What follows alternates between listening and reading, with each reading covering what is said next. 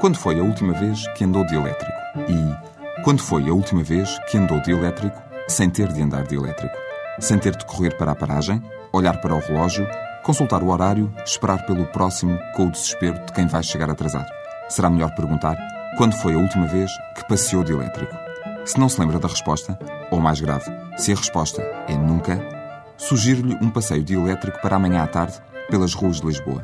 O motivo é especial, o décimo aniversário do Museu da Carris. E os elétricos são ainda mais especiais.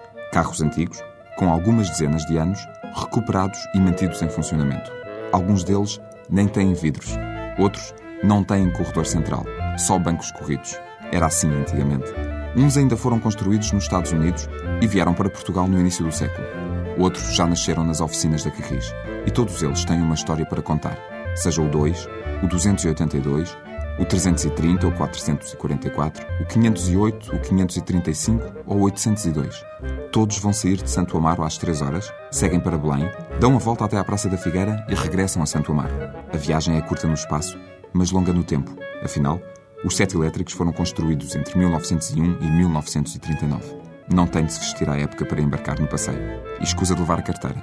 O passeio é gratuito, mas não se esqueça da máquina fotográfica. Até ao fim do ano, as iniciativas do aniversário do Museu da Carris vão incluir exposições, concertos e mais passeios em elétricos antigos.